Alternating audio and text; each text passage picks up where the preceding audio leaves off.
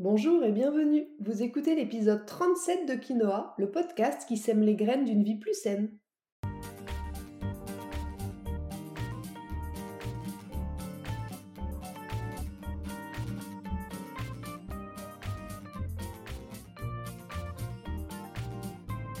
Je suis Julie Coignet, naturopathe et coach santé. Ma mission à travers ce podcast est de vous aider à retrouver ou à garder la santé en adoptant de nouvelles habitudes de vie plus saines et équilibrées. Chaque semaine, le jeudi, je vous propose de parler bien-être, forme et santé naturelle de façon simple et positive pour vous aider à reprendre votre santé en main. Dans ce 37e épisode de Quinoa, je vais vous parler du cholestérol.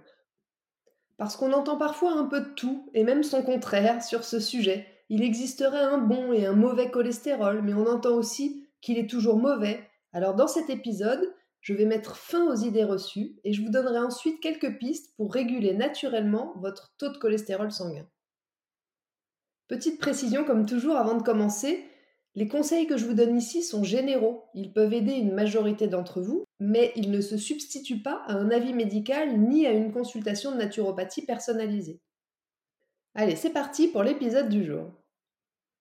Le cholestérol, comme le gras en général, a mauvaise réputation. On a souvent entendu dire qu'il fallait s'en méfier parce qu'il était mauvais pour l'organisme et à l'origine des maladies cardiovasculaires. Et puis maintenant, on dit qu'il est important et même indispensable à notre fonctionnement. C'est pas simple de savoir quoi en penser, je vous l'accorde. Qui parmi vous a du cholestérol? Vous? Vous aussi? Eh bien, c'est normal, puisque nous en avons tous. Le problème, c'est pas d'en avoir, c'est d'en avoir trop. Donc vous l'aurez compris, le cholestérol n'est pas à combattre impérativement.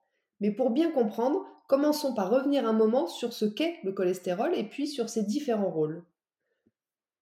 Le cholestérol, il appartient à la famille des lipides, donc des gras, comme je le disais tout à l'heure. Il est apporté pour un quart par l'alimentation et fabriqué pour trois quarts par le foie. Et malgré ce qu'on en dit, le cholestérol, c'est bon pour la santé, dans le sens où il est indispensable à de nombreuses actions, comme la fabrication des cellules, la production de certaines hormones, dont les hormones sexuelles, celles du stress, mais il intervient aussi dans le processus de digestion des graisses et le bon fonctionnement de la mémoire. Donc sans cholestérol, il n'y a pas de vie. Mais c'est pas tout. Et là, je vais essayer de ne pas vous perdre. En tant que matière grasse, le cholestérol n'est pas soluble dans le sang. Donc pour voyager, il va être transporté par des protéines spécifiques qu'on appelle les lipoprotéines. Et c'est à ce moment-là qu'on va distinguer les lipoprotéines LDL, qui vont transporter le cholestérol du foie et des intestins vers les cellules de l'organisme qui en ont besoin, et les lipoprotéines HDL, qui vont être chargées de récupérer le cholestérol en surplus dans les artères pour le rapporter au foie, où il sera ensuite éliminé par les voies biliaires. J'espère que vous me suivez. Lorsque le LDL est en excès, il va se déposer sur les parois des artères et provoquer à long terme des maladies cardiovasculaires. C'est donc lui le mauvais cholestérol. A l'inverse, le HDL, lui, il va plutôt avoir un rôle de nettoyeur de nos artères. C'est celui qu'on va donc appeler le bon cholestérol. Lorsque le HDL ne parvient plus à évacuer le LDL à cause de plein de facteurs, hein, ce dernier, donc le LDL, va se déposer, comme je le disais, sur les parois des artères et former des plaques de graisse, qu'on appelle des plaques d'athérome, qui vont petit à petit obstruer le passage.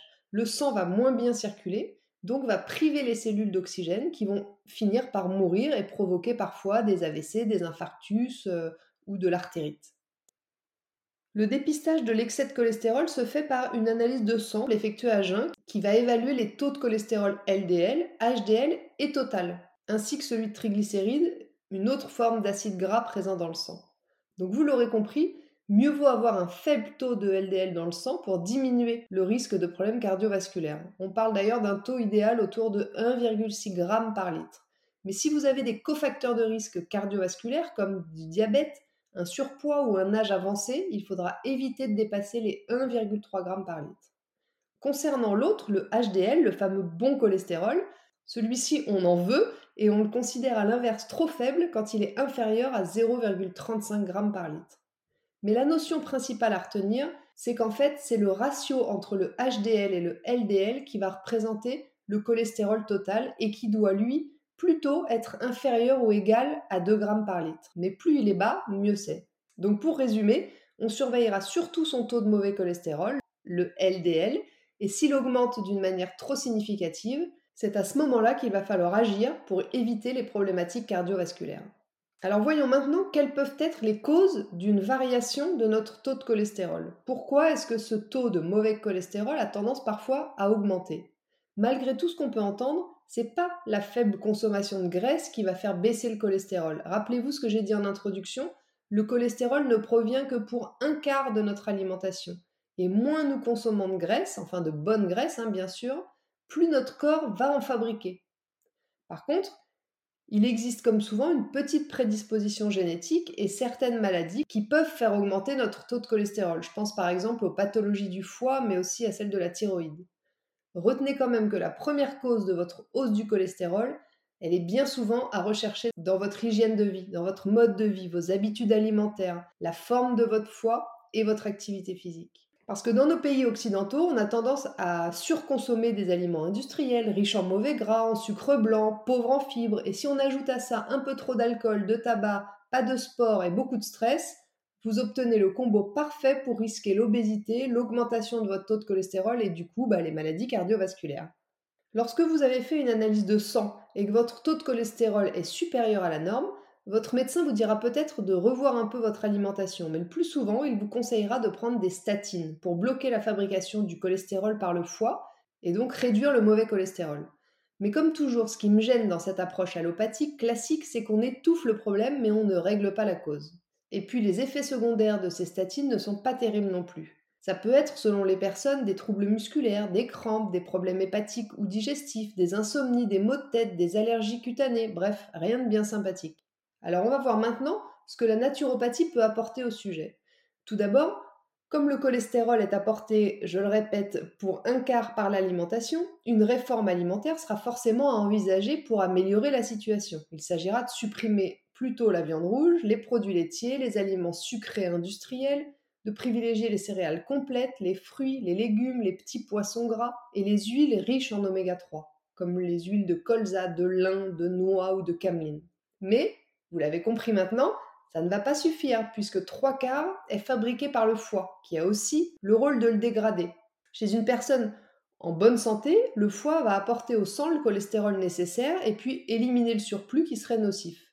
Il va l'extraire du sang et le rejeter dans la bile.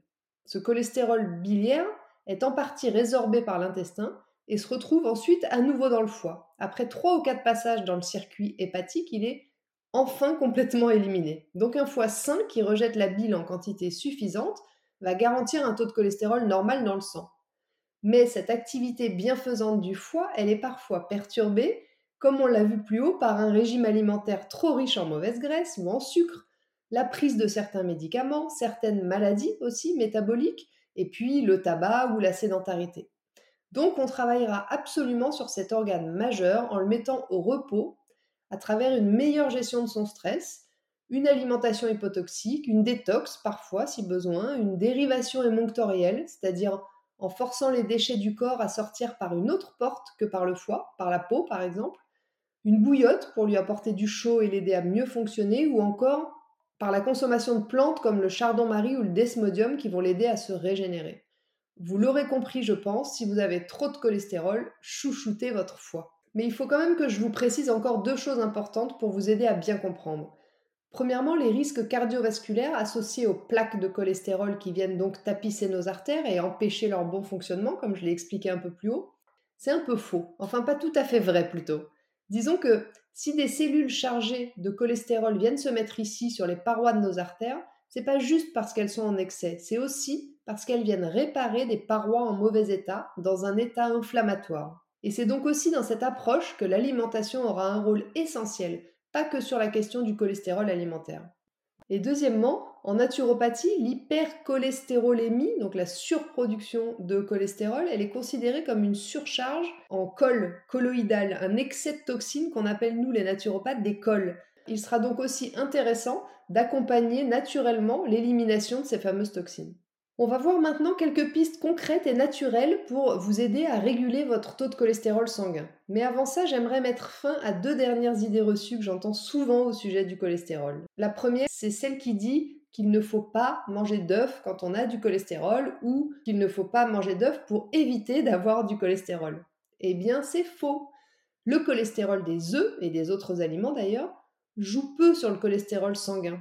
Si vous êtes en bonne santé, vous pouvez même en consommer un par jour sans risque. Mais choisissez les bio et plutôt avec le jaune encore cru, donc à la coque ou mollet, au plat éventuellement mais pas trop cuit, et même pourquoi pas en omelette mais plutôt baveuse. Parce que c'est le jaune qui contient tous les bons éléments nutritifs de l'œuf. Deuxième idée reçue, si j'ai du cholestérol, je dois supprimer absolument toutes les matières grasses. Encore une fois, c'est faux. La solution, comme toujours, c'est juste de mieux choisir ses aliments et donc, dans ce cas-là, de mieux choisir ses graisses. Si vous consommez des corps gras d'origine plutôt animale comme le beurre, la crème, la charcuterie, bien sûr faites-le plutôt avec modération et favorisez à l'inverse les bons gras comme les huiles de lin, de chanvre, de colza, de cameline pour vos assaisonnements, les oléagineux, amandes, noix, noisettes, les petits poissons gras deux à trois fois par semaine et puis les avocats de temps en temps. Je dirais que c'est plutôt le sucre qu'il faut éviter quand on a un excès de cholestérol. Alors maintenant, on va finir cet épisode avec quelques astuces naturaux pour faire baisser rapidement votre taux de cholestérol. Bon, la première des choses quand même, hein, c'est euh, une mesure de prévention, c'est la plus importante, c'est bien sûr le dépistage par une prise de sang. La première des choses, c'est de savoir. C'est important de faire régulièrement des prises de sang de contrôle parce qu'un taux trop élevé de cholestérol, ce qu'on appelle donc l'hypercholestérolémie, n'entraîne pas de symptômes. Donc on peut ne pas s'en rendre compte.